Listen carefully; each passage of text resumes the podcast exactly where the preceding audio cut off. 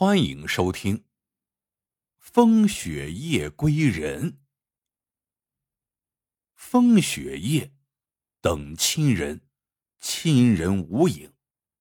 风雪夜，送关爱，关爱留痕。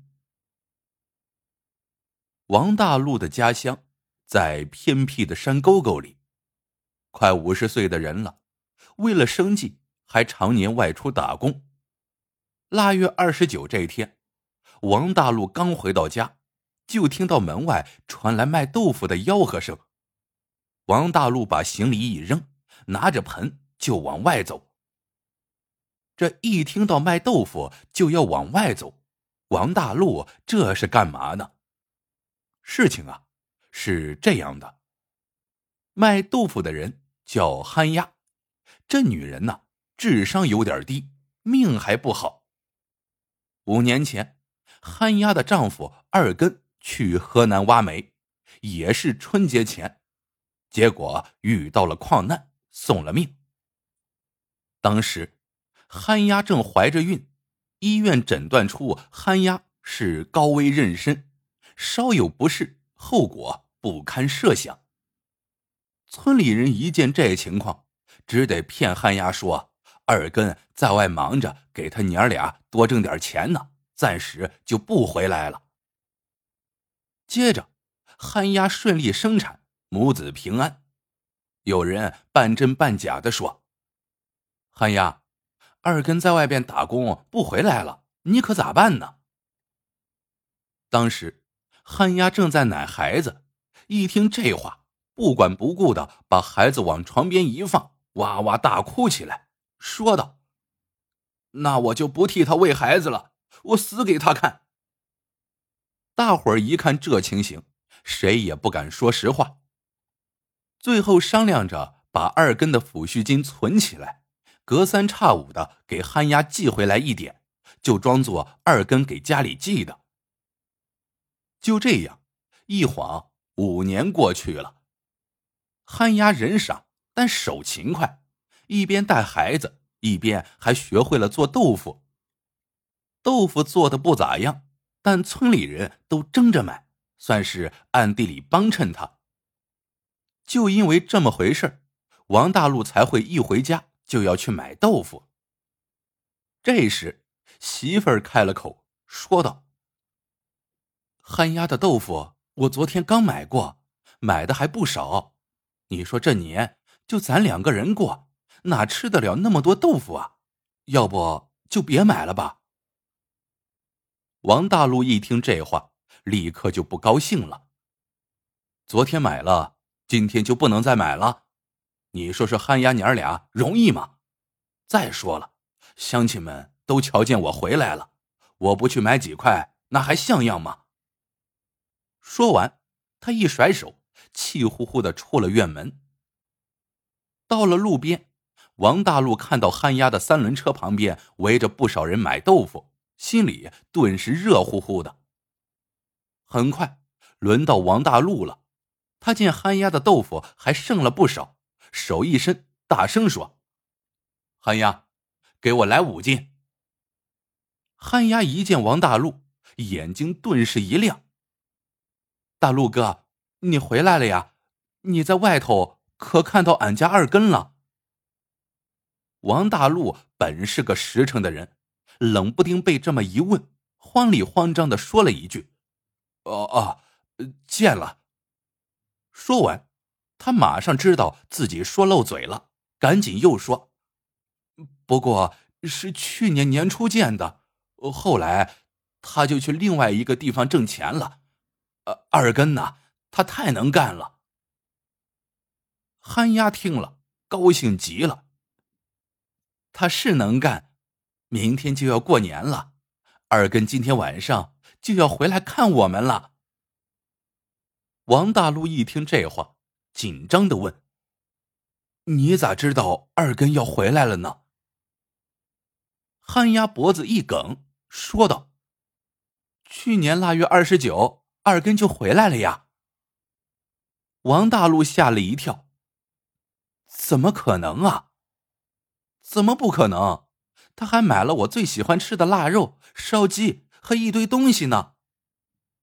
说着说着，憨丫就得意起来。不过，二根他太忙了，只把东西放在门口就赶回去了，还给我留了个纸条呢。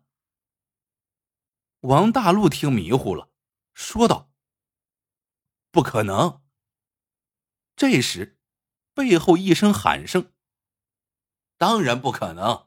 韩丫，你别听他的，二根今晚还会来看你的。来，给我来十斤豆腐。”不用回头，王大陆就知道是自己的冤家对头来了，住在王家隔壁的李宋店。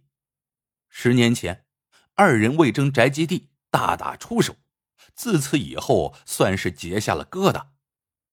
一听李宋店这么说，王大陆气得肺都快要炸了。加上李宋店张嘴就买下了十斤豆腐，比自己多一倍，那明显也是买给自己看的。王大陆气呼呼的往家走，没走多远，他隐约听见憨丫还在问：“宋店大哥，你说二根今年会回来呀？”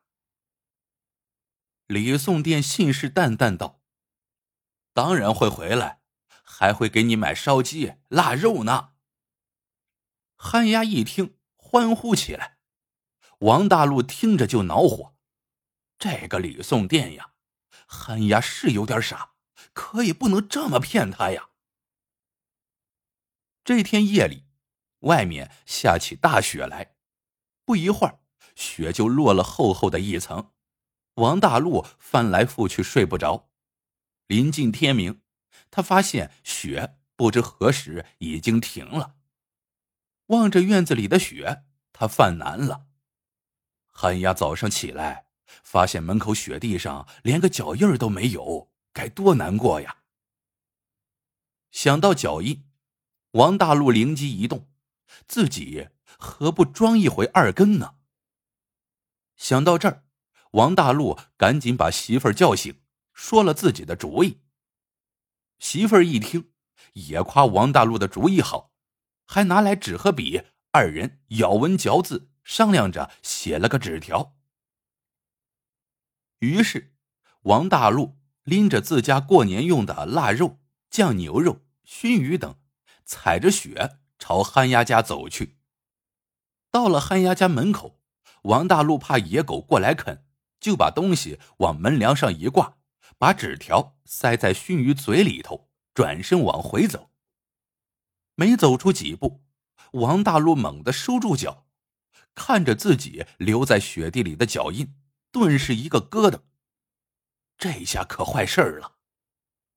原来，憨丫家住在村的最东头，进村的唯一一条路就是从他家门口往西走。如果二根回来，那他也应该从东边过来，而王大陆住在村西，脚印也是从西边过来的，这不是穿帮了吗？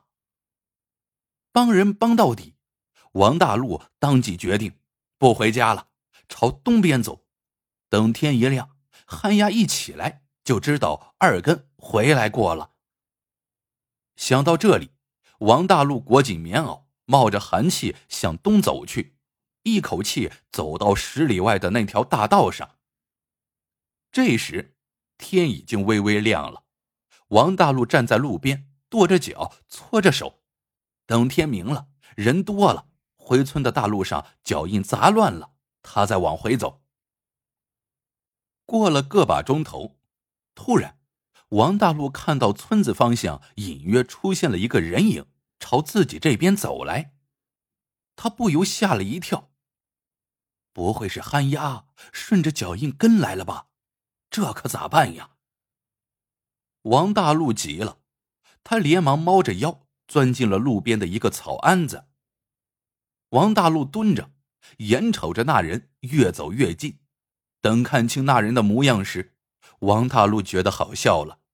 那人冰天雪地中居然倒着走路。等走得更近了，王大陆惊呆了，那人居然是李宋殿。李宋殿冲着草庵子喊了声：“大陆，你出来吧，是我，不是韩亚。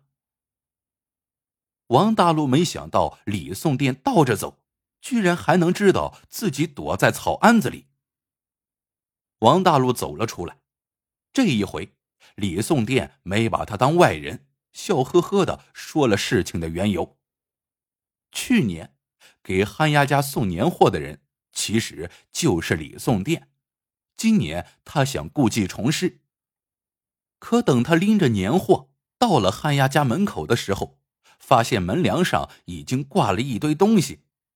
他赶紧顺着脚印看了看，最后发现那行脚印是从王大陆家过来的，于是心里便明白了七八分。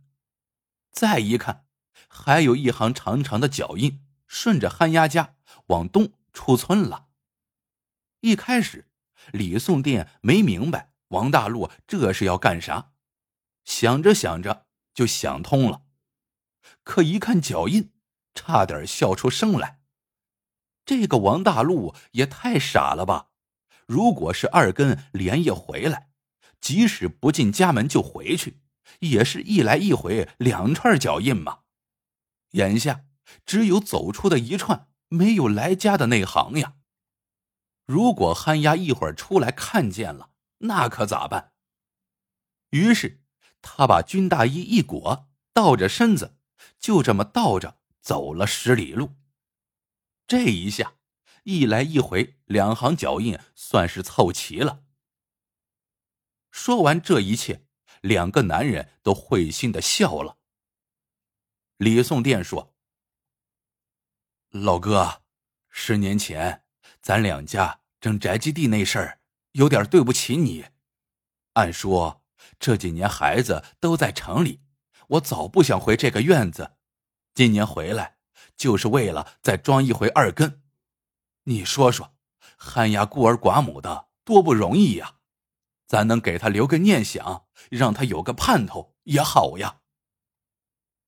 王大陆连连点头。这时，他腰上那个破手机响了。